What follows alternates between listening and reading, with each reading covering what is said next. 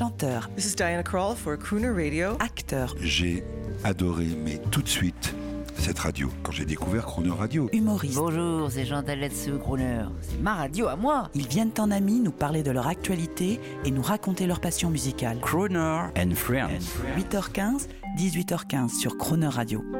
Pour célébrer la parution du 15e roman de la série Antoine Marcas, La clé et la croix, coécrit avec Jacques Ravenne chez Jean-Claude Lattès, retrouvez Éric Giacometti, également auteur de l'Argo Winch, au micro de Jean-Baptiste Tuzet. Bonjour Eric Giacometti. Bonjour Jean-Baptiste. Est-ce que c'est, vos romans vont être adaptés au cinéma? Est-ce que, est que ça se discute? Disons que ça a été optionné euh, par euh, différents producteurs depuis une dizaine d'années, mais à un moment donné, on tombe sur un écueil. Ce sont des romans qui coûtent cher à adapter. On, on serait aux États-Unis, ça ne veut pas dire que je serais adapté, mais aux États-Unis, il y a plus de moyens.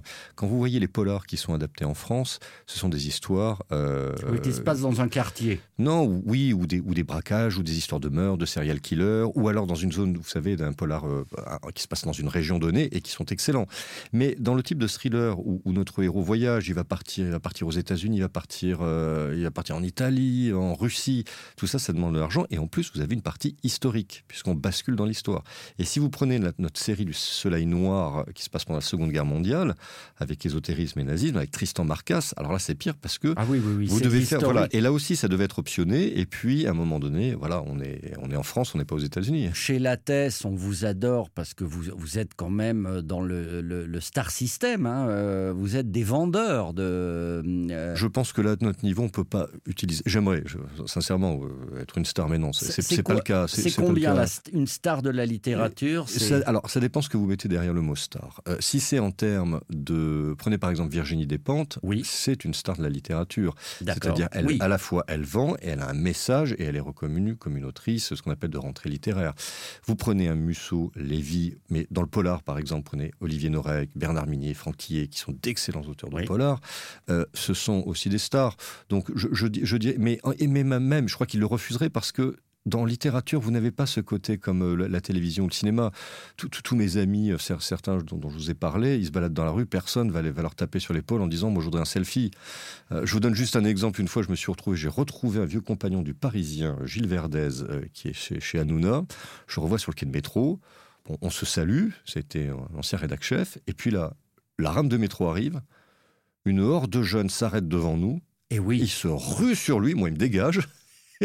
Ils veulent tous un selfie avec lui. mais oui. Vous voyez, donc La, télévision, l'image, le oui, pouvoir. ça, ça, ce sont, je, je dirais. Alors, vous, vous mettez après ce que vous voulez derrière le mot star. Nous, moi, je considère, on se considère comme des artisans, voilà, et des artisans. Alors, on l'espère, euh, qui, qui produisent des œuvres de qualité, mais on n'a pas la prétention d'être au star system. Et puis, pour moi, les stars, ce sont. On a parlé de Sinatra, on parle de Johnny, on parle de gens comme ça, d'Aznavour. Oui, là, oui, on peut parler de stars. D'accord. Un écoute- peu de modestie, mon cher. euh, Oui, mon cher, et cela vous honore. On écoute un son qui vous fait plaisir, un son très élégant. Mr. Bond, Mr. Drax. Allow me to present before they leave us Countess Lubinsky, Lady Victoria Devon, Mr. Bond. How do you do? Well, my dear fellow, your reputation precedes you, of course. Alors là, l'élégance de type britannique de Roger Moore, Oui. l'élégance française de Michael Lansdale. Pour vous, Eric Giacometti, Moonraker, 1979. Là, vous êtes bien. Ah là, c'est la période, euh, je dirais, la... on va dire, quand vous voyez les, films de Bond maintenant avec Moore, ça, ça a pris un coup de vieux quand même Oui, hein, par oui, rapport à oui. Daniel Craig. Mais il y a un charme, une sorte de charme suranné, une élégance. En fait, il, il se prenait, il ne se prenait pas au sérieux. Et, et là, on était vraiment dans un univers, dans un univers merveilleux. Vous partiez voir un Bond, euh, vous oubliez tous vos soucis, vous étiez à l'autre bout du monde avec des femmes superbes, avec des gadgets incroyables, avec ce, ce- cet espion qui en est un sans en être un. Voilà. euh, moi, je pense qu'on reviendra peut-être à d'autres, euh, d'autres Bonds. euh, parce que c'est l'époque peut-être le veut en ce moment. Nous sommes dans une époque assez dur, hein, il faut bien le reconnaître. Très heurté. Très heurté. Alors c'est sûr qu'un Roger Moore maintenant se pointerait euh, avec ses... Et puis quand vous voyez certaines scènes de Bond de l'époque, ça passe plus maintenant. Je me souviens d'une scène de Sean Connery euh, dans Goldfinger, où à un moment donné il discute avec un agent de la CIA, et puis il est avec sa Bond girl, il lui met une claque sur les fesses pour dire, bon écoute, on doit discuter entre gens Dieu. sérieux. Quand, vous- quand vous le voyez à l'époque, ça vous choquait pas, mais Non. maintenant vous vous dites, non, c'est, ça c'est plus possible.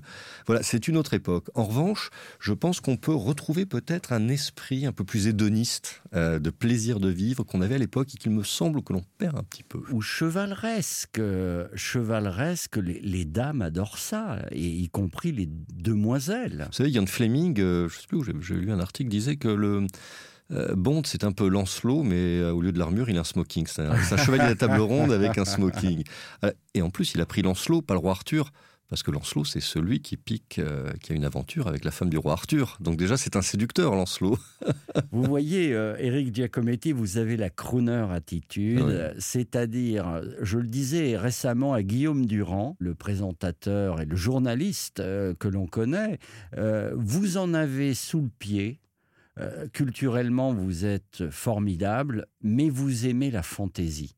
C'est ça la crooner attitude. Je pense que on ne peut pas. Je me méfie beaucoup des gens qui se prennent au sérieux, en particulier des artistes.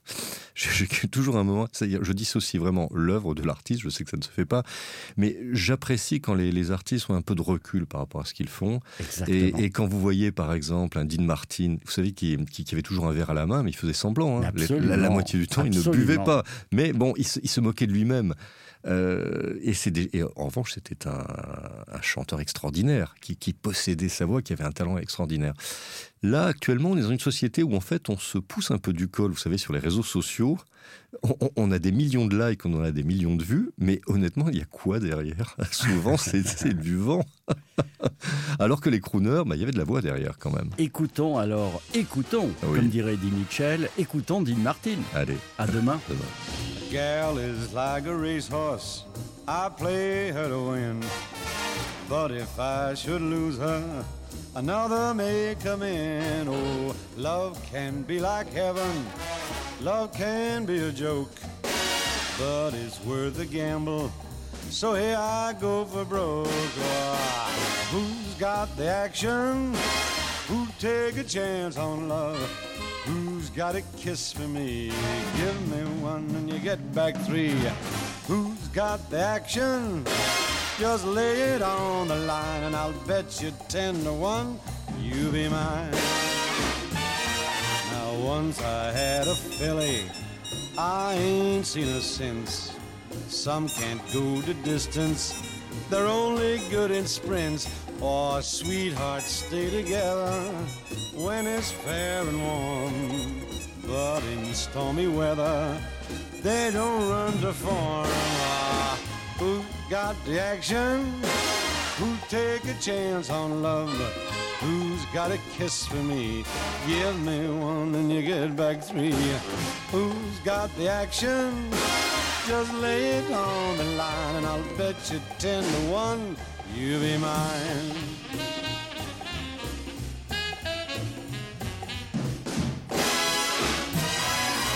Favored or a long shot, I'll play either way. All I need's a winner, and this could be the day. And when I won my parlay, I'll be set for life. I'll take all that money and gamble on my wife. Who's got the action? Who'd take a chance on love? Who's got a kiss for me? Give me one and get back three. Who's got the action? Just lay it on the line. I'll bet you ten to one. Bet you ten to one. Bet you ten to one. You will be mine.